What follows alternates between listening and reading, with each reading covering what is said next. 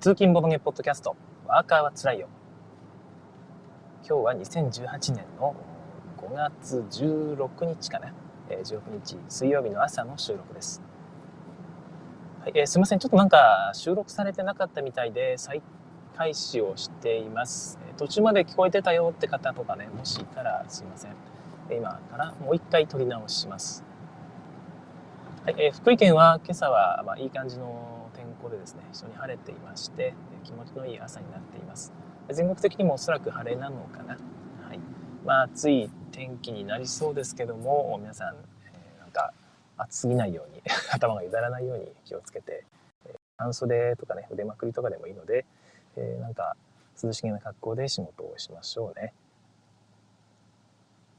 えー、ということで今回のボードゲームニュースボードゲームニュースヘッドラインですけども、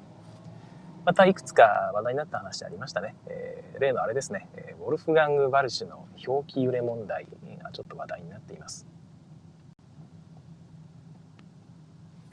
はい、でこの問題は、まあ、そのアークライトさんへの批判という形になってしまうので、まあそのね、批判、まあ、良くないんじゃないの？みたいな、まあ、ご意見もちょっと見かけたんですけども、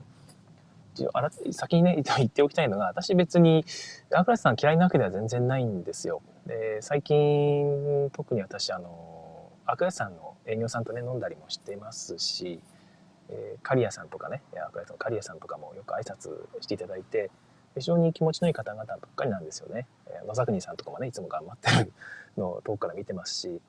別にそのアクライトさん嫌いなわけではなくてむしろ好きなんですよねどっちかというとそういう人たちとのつながりができてきて応援したいなと思っていて別に本当になんか嫌いだから批判してるとか、まあ、批判して楽しんでるってわけでは全然ないわけですよ。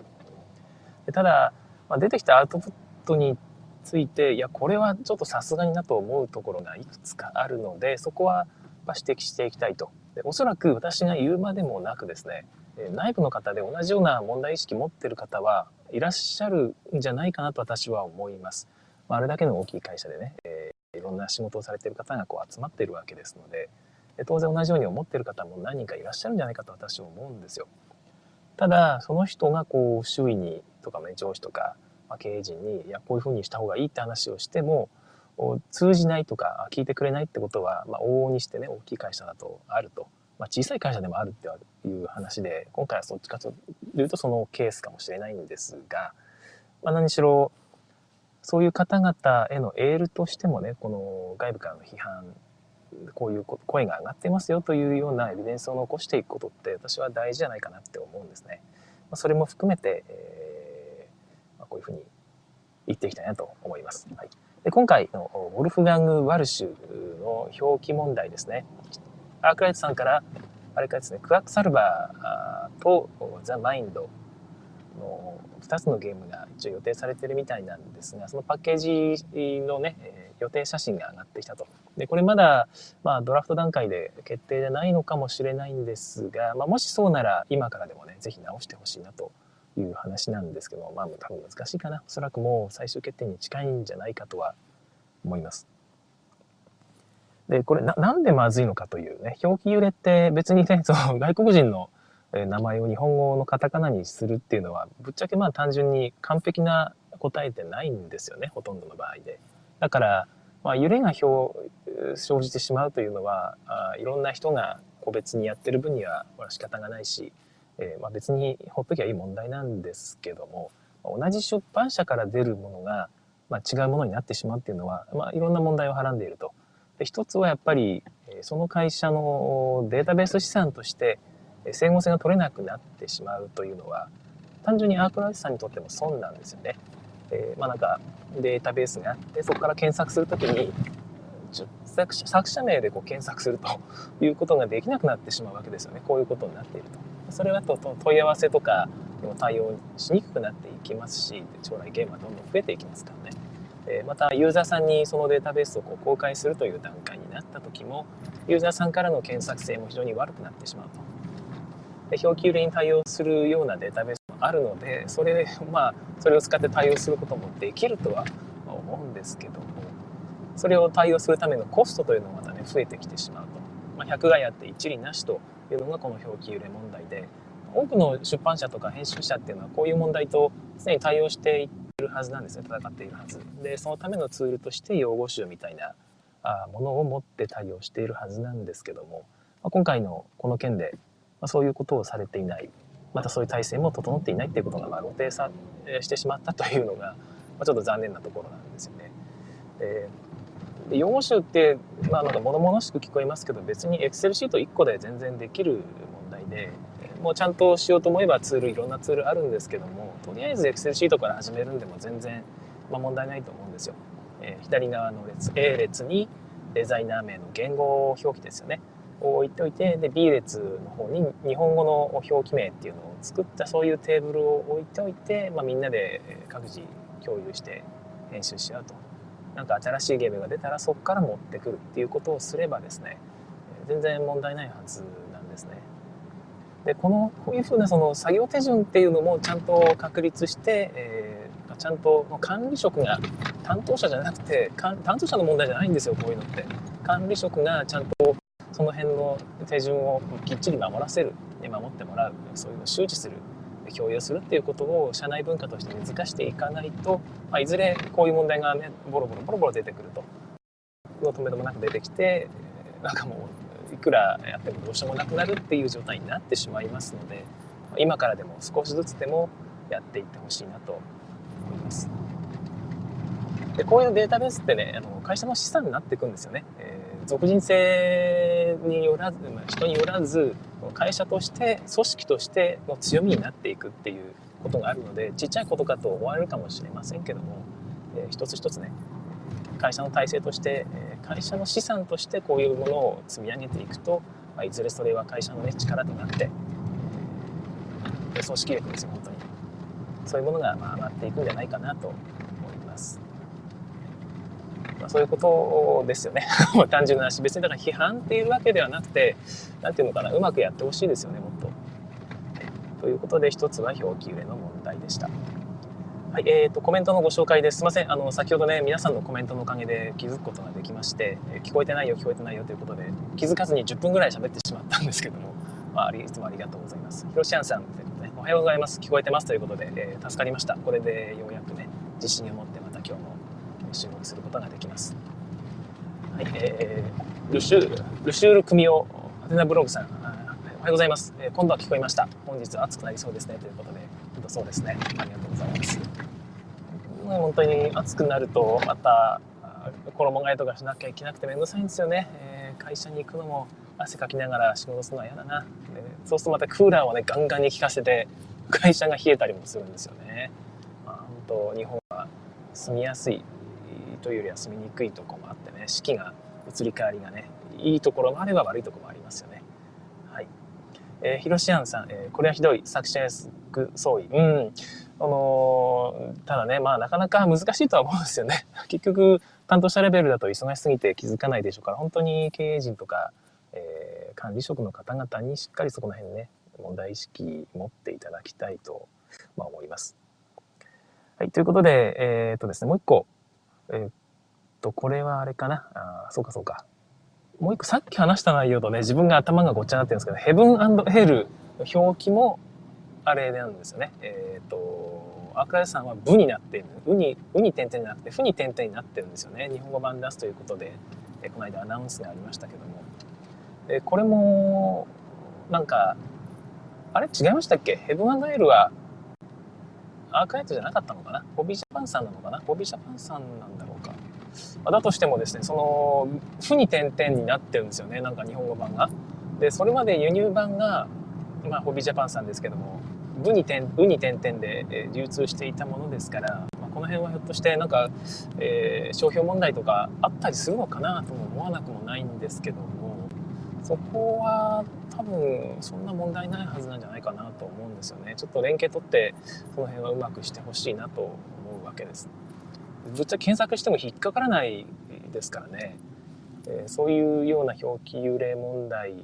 をちゃんとね、えー、うまいことできる範囲でいいですからやっていってほしいなどうしようもない部分ってあると思うんでそこまで細かく言う気はないんですけどもちゃんとちょっとちょっと気をつければできるようなことはちゃんとやっていただきたい、えー、気がします。はい、えー、という感じです。あとはもう一個かな。これもアークライトさんへのちょっとね、その愚痴みたいな話になってしまうんですが、ヤブ医者ですよね。えー、クエドリン、クワクラドリンブルクのヤブ医者でしたっけ、えー、クエドリンブルクのヤブ医者か。このタイトルがクワックサルバーという 言語を単にカタカナにしただけの表記になっていて、まあ、なんとなくわかるんですよね。えー、まあ、ヤブ医者っていうね、タイトルがついた、なんか、なんとかなんとかのヤブ医者っていう割と地味なタイトルで、しかもなんか、なんとなくわからないですね。その、やぶ医者って言われてもピンとこないっていう気持ちはなんとなくわかる。ただ、クワックサルバーって言葉の響きって日本人には全く何もイメージできないんですよね。カタカナで言われても。下手したら、なんか、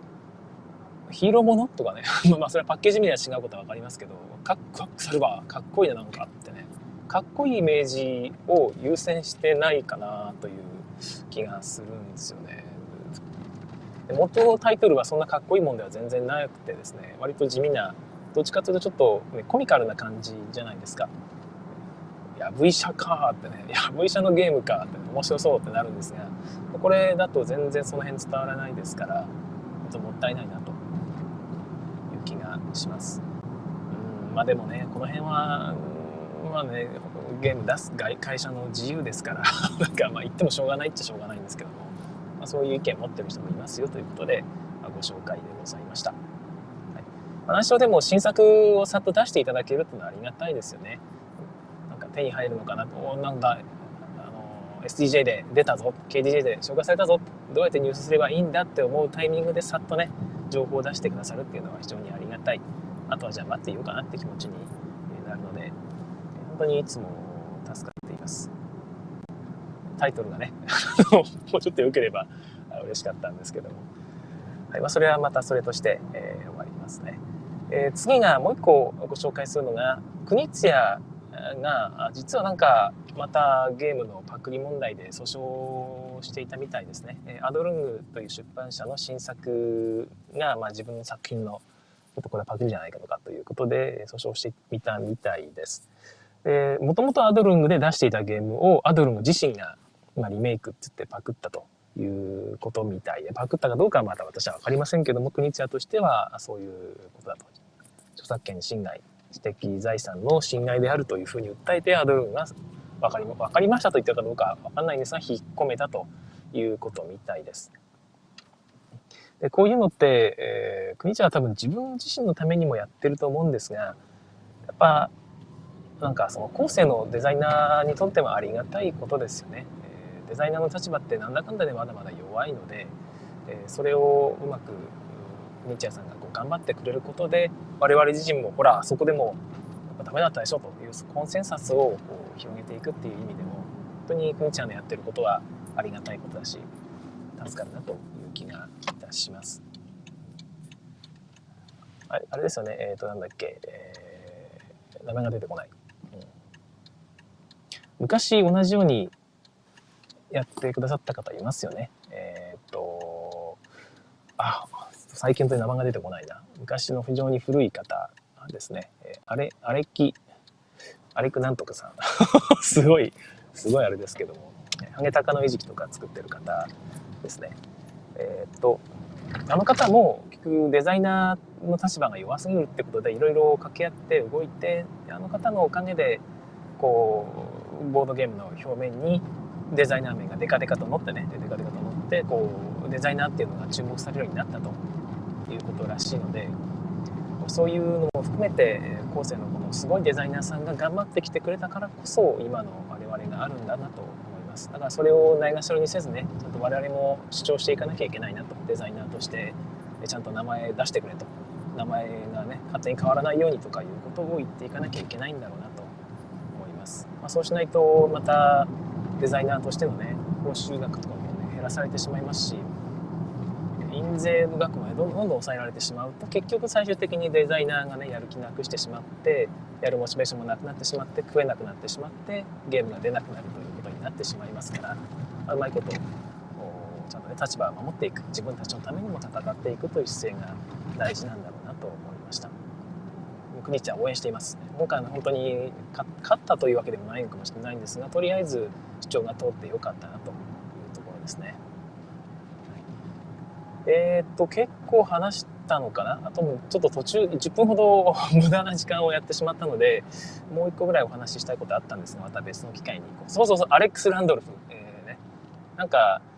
はい。名前が最近本当に出てこないですね。でヘブンエール負に点々の方のヘブンエールもやっぱりアークライトさんからですね。この辺もやっぱり時間がなくてなかなかチェックしきれなかったのかそれとも権利問題であえてやったのか分かんないんですけども。できれば、ね、すでに出たゲームと名前を合わせる方向でうまく調整してほしいなと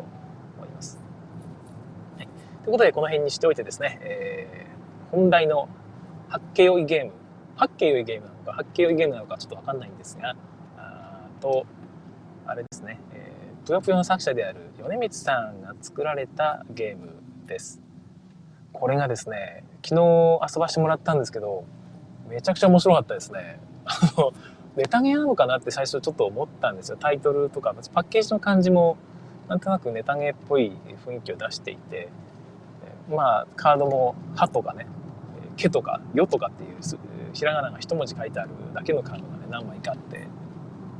これはネタゲーだなみんなでリアルタイムに「えー、発見お残った残った残った」って言い合うだけのゲームだろうなって思っていたんですがそれはそれで合ってたんですけど リアルタイムまずリアルタイムゲームじゃなかったってことです。でちゃんと考えられて手番にカードを出していくっていうところでそこでまあ残った残ったって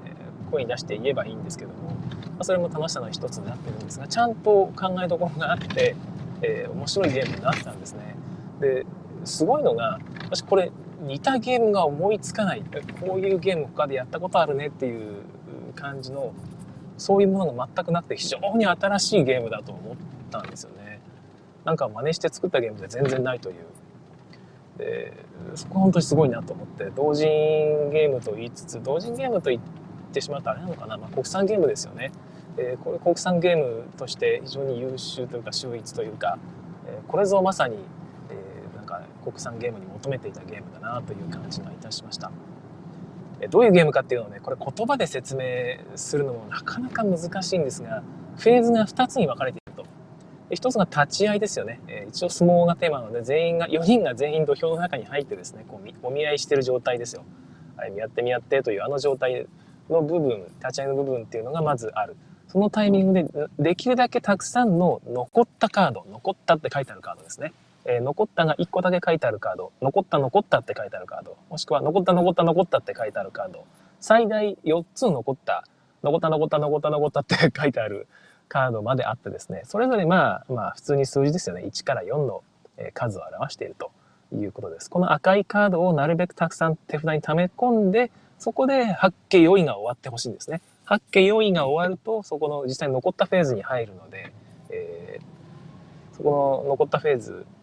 でうまくその手札を出していくって感じです。でその残ったフェーズの話を先にすると、まあ、残ったフェーズの開始のスタートプレイヤーから順に残ったカードを出していくんですね。で次のプレイヤーはその出されたカードの残ったの残った数みたいな感じが残ったパワーみたいなやつがあるんですがその2残ったで出されたら次の人は同じく2残ったもしくはそれ以上の3残った4残ったを出さなきゃいけないんですね。でどんどんどんどん増えていくかと思いきや面白いのが出す時に今1残った2残った3残ったってあるわけですけどカードを組み合わせて、え、合計値のパワーとして残ったパワー出していいんですけども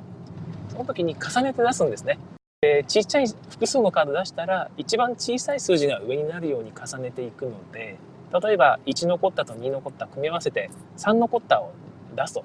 前の人が3残った出したので仕方がなく自分も3残った出すという時に、えーまあ、1残ったが上になるわけですよねそういった仕方すると。でそうすると次の人は、えー、3残った以上じゃなくて1残った以上つまり一番上に見え上に見えてるカードと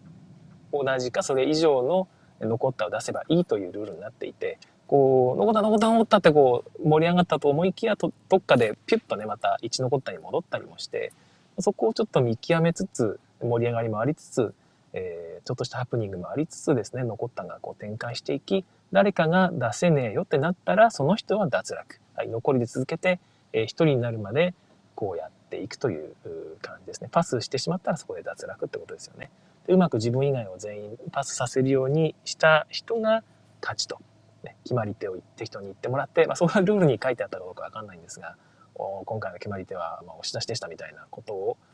言うわけですよね。で勝つことができるというゲームです。ここの部分も非常に新しいなと思って、まあ、さすがになんか似たような仕組みあるのかもしれないんですが、とりあえず、なんかなんとなくね、相撲をやってるような感じになるし、えー、面白いですよね。で、また、発揮良いフェーズが終わるまでの流れというのも、もう場に、はってカードと、けというカードと、よというカードと、いというカードがそれぞれ、えー、まあ、出せるんですよね。で、その4枚が出た次のターンから、まあ、発揮が終わって、えー、残ったフェーズに移るので、まあ、その、いつ頃全部揃うんだろうというのをドキドキしながら、みんなでこうね、えー、間合いを測りながら、まだ、まだでしょうってね、まだまだって、まだ十分じゃないと。いう感じで皆さんがこうみんながこう残ったをパワーを貯めていくという感じの部分あの部分もなんかね最初の相撲のこうみんながこう見合いしてるあの瞬間をねうまく再現してるような気がするんですよね。であのこの部分の説明はちょっと複雑なのでしませんけども、まあ、やってみればいやいやいやなかなか、ね、見たことのないシステムで斬新だなとでしかも面白いっていうところが分かっていただけるんじゃないかなと思います。でただですねこのゲーム何て言うのかなそそこまで先が読めるかっていうと、まあ、読めない気はするんですよね。多分そのえー、っと、まあ、歯がいつ出るのかで自分の番までに歯が2枚溜まっていれば3枚目の歯を出せるので、えー、そうすると3枚場から取れるんですよね、えー、残ったカードなり何なりを。だからなるべくそのタイミングで歯を出したいんだけど、まあ、それが自分が確実に出せる確実というか、まあ、みんな歯をこれから出していくだろうからみたいな読みがそこまで激しく読めるかとかいうこともあんまなくてどっちかというとハプニング性が高い感じがしますたまたま出せたとかよっしゃよっしゃやったみたいなそういう感じのゲームデザインになっていて、まあ、パーティーゲームに近いどちらかというとパーティーゲームに近いんですが考えどころもあるというですね非常に良いバランスを保っていると思います。でガチガチのパその読み合いゲにしなかったのは多分わざとなんですねこのゲームそういうのが似合うゲームじゃなくてみんなでこう見合いしながらねこう睨み合いながらパワーを貯めていくとでどっかのタイミングで「残った残った残った!」って言いながら残ったを出し合うその一気にこう爆発するこの感じを表現したかったんであって、えー、そこでガチガチの読み合いですとかガチガチのマネジメントをやりたいわけではないというのが多分デザイナーの意図なんだろうと思います。その辺がしっかり過不足なく表現されていて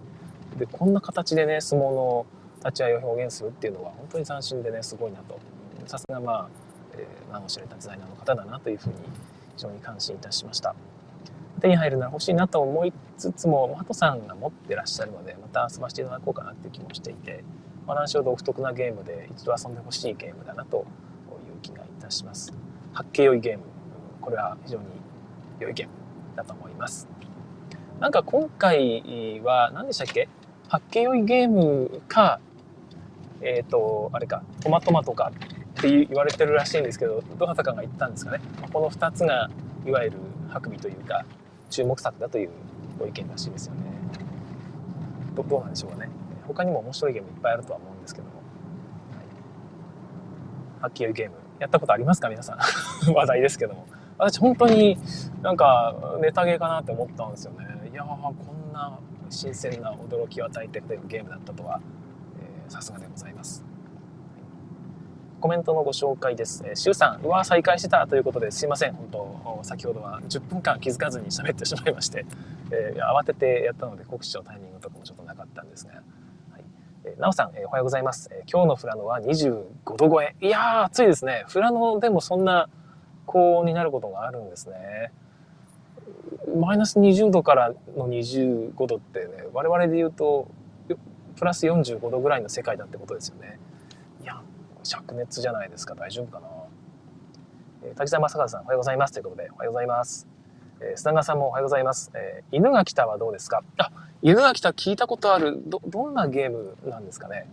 また調べてみようかな。今ね、チャットでお聞きしても、おそらくタイミングとかも含めて、えー、適切適切にこう回答できそうにないので、犬が来たですね。また覚えておきます。えー、なおさん、えー、話を聞いてたら八景よりはいいですね。と画像を見てたらネタゲかと思ってました。うん。まあ、ネタゲじゃない、ネタゲ的な楽しみ方もできるという意味ではいいんですけど、とにかく残った残ったってみんなで言い合うのが非常に楽しいし、そこの、このお見合いの部分ですよね。もうなんかうまくできた、やったっていう瞬間が結構あったりしてですね。深いマネジメントは期待しない方がいいです。そういうゲームではないです。えー、まあ、まあ、それとして そういう楽しみ方もできる懐を持ってるのかもしれないんですが、自分がやった感じだと、割と手なりでやっていく場に出たカードをたまたま取っていくという感じの方が強いですが、ただ、一応ね、8期4位のそれぞれの「い」のカードは2枚しかないとか「い」は3枚しかないとかっていうふうにばらつきがあって「歯の方がまあみんなが出すから出しやすいって感じなんですよね。だから8期4位の順番で溜まっていくことが実際多くてで歯を取るんですがそうするとみんなが持ってるとバババッと出されちゃうので、えー、そのあそうそう。各歯とか毛とかよとかいいは3枚までしか出せないんですよ。場に。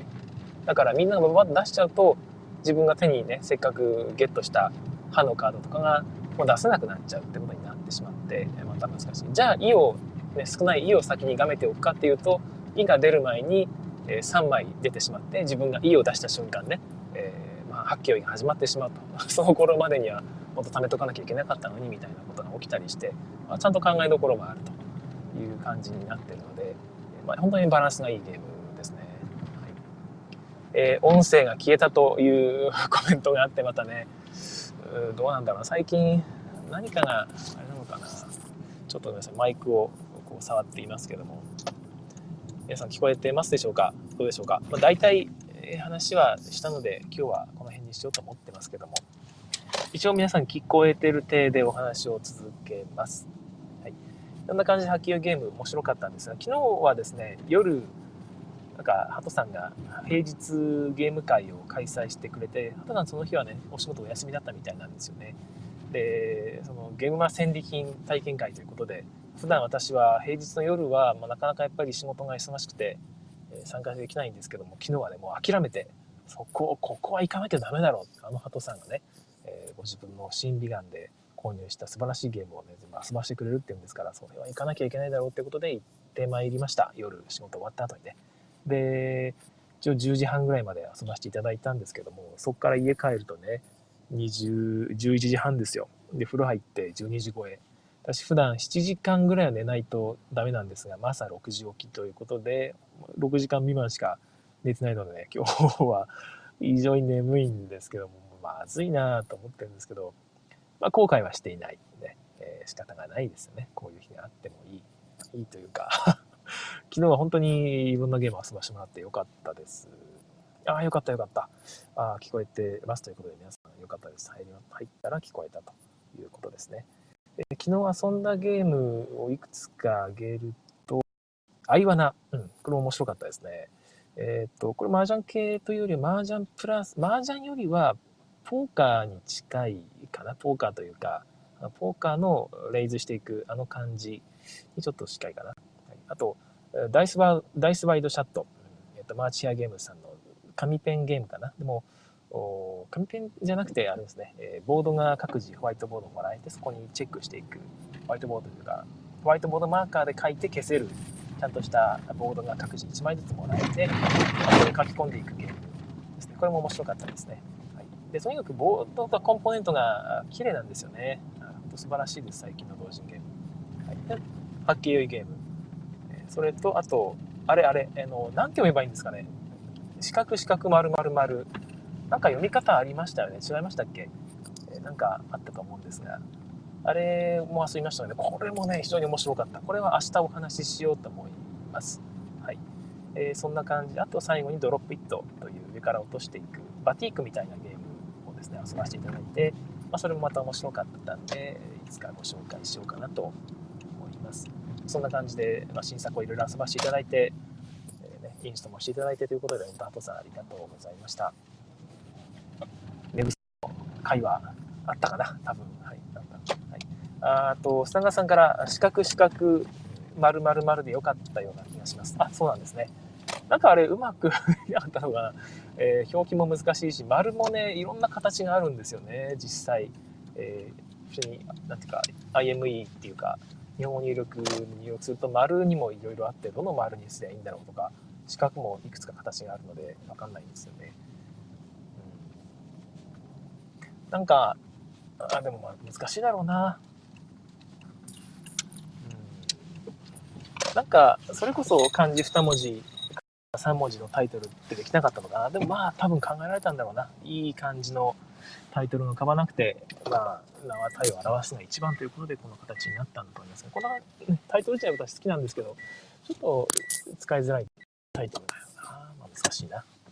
まあ、とにかくあれも面白いゲームだったので明日ご紹介します。はい、えー、いい時間になったので、えー、ここまでにしたいと思います。ちょっとね、10分間ほど 無駄なおしゃべりを最初してしまいましたので、えー、もう到着してしまいました。はい、ということで、えー、今日水曜日、サンデーの発売日ですが、また忘れていて、私は Kindle にダウンロードしていないので、帰ってから読もうと思います。仕事をね、頑張っていきましょう。え仕事帰りの方、皆さんお仕事お疲れ様でございました。それでは次回更新をお楽しみに。さようなら。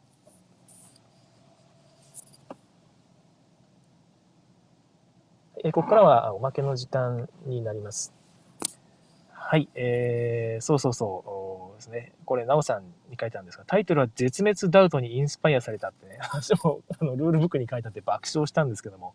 あれいいっすよね。漢字2文字とカタカナ3文字。この話はでも明日に残しておきます。明日話す内容はなくなっちゃうのでね、えー、まあ、この辺にしておきたいと思いますが、なんかあったかな？他に話したい話が。うん。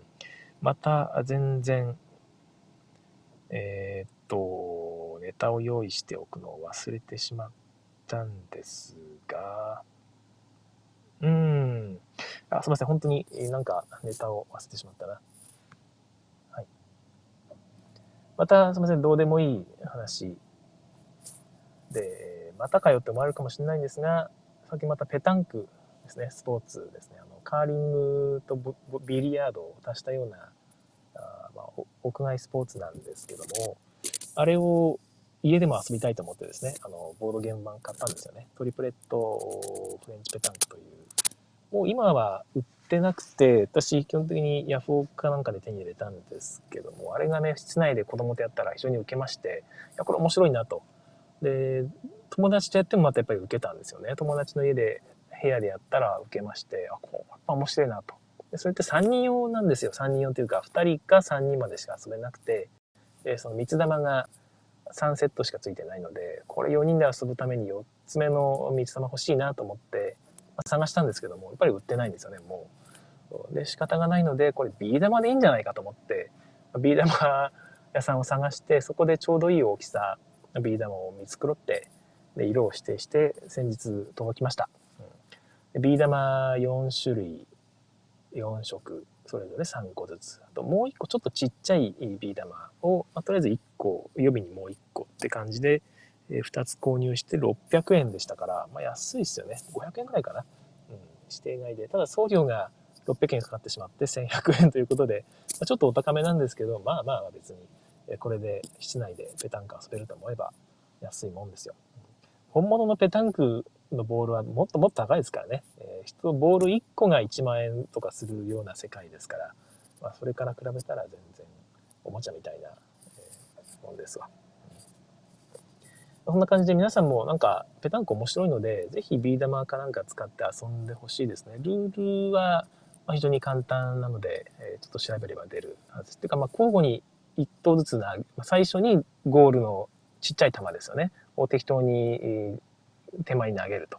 でそこに向かって全員同じスタート地点から、えっ、と、1投ずつ投げる。まあ、2人でも3人でも多い方ですね。で、全員が3個ずつボール持ってると。で、全員が3、1個ずつ投げたら、その中で一番ボール、ゴールのね、ビュッとったんですけど、ビュッとから遠い人が、えー、投げ続けるんですわ。えー、常に。で、亡くなった人はそこで終わり。で、最後の1人が、あその全部の手持ちのボール全部なくすまで、えー、一応つく、ゲームは続けて、で、その最後にゴール、ビュットに一番近い人がこのラウンドの得点権利を持つと。で何点取れるかっていうのが、えー、自分、その、2番目に近いプレイヤーですよね。2番目に近いプレイヤーの球、これを半径とする、ビュットからあそこまでの距離を半径とする、で、ビュットを中心とする円を書いて、その中に入っている自分の球ですよね。これが全部得点になるということをずっと繰り返していって、誰かが規定得点になったらゲーム終了という形です。私いつも6点ぐらい取ったら終わりっていうことでやっているんですけども、まあ、最大ね、3個ずつボール持ってるんで、最大1ラウンドに3点取れるんでね、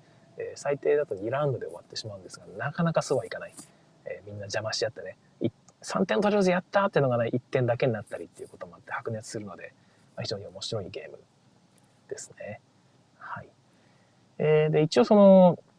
上手い人がいると、その人が手持ちがね、あと2個ある状態で、他の2人が全部投げ終わってしまうと。で、俺もうこれ投げなくても勝ちじゃんっていう時は、そのまま放棄してもいいみたいです。2個投げずに。ただまあその時は1点しか取れませんので、いやちょっと狙ってみるぜって狙ってみてもいいんですが、その結果ね、ビュットに当たってしまって、ビュットが移動して得点権利を失うみたいなことも起こるので、その辺はちょっとまたギャンブルですよね。そんな感じの楽しみ方もできる非常に面白いゲームです。床はなんか平らに、えー、布かなんか平らになるような布を引いた方がいいですよね。えー、あんまりツルツルの床でやってしまうとビー玉とかがこ止まらなくなってしまうので、で、なんかそういうシートを引いて平らなとこでやると面白いと思います。なんか床、そのテーブルから落ちてしまったらどうするかっていうルールがちょっとわからなかったんですけども、私は、ま落ちた自分の球はもう得点権利なし。で、それはもう脱落。そのボールは脱落。で、ビュットが落ちてしまったらそれはもうゲーム続行不可能なので、落とした人以外が、ま1点とか2点もらってゲーム終わるっていう感じどうかなと思ったんですけど、どうかな。その辺のルールは、ま各自が決めればいいんじゃないかなと思います。えペタンクは非常にボビリヤード的というか、ボードゲーム的なんですよね。なんかやっててもスポーツやってる感じは全然しなくて、普通にアクションボードゲームやってる感じがするので、え卓上でできるちっちゃいボールを使って各自3つですね。今、今言ったルールが本当全てなので、それで一度遊んでみてほしいと思います。非常に面白いです。おすすめです。全然おまけの時間じゃなくなってる感じがしましたけども、こんな感じで今日は終わりたいと思います。それでは、さようなら。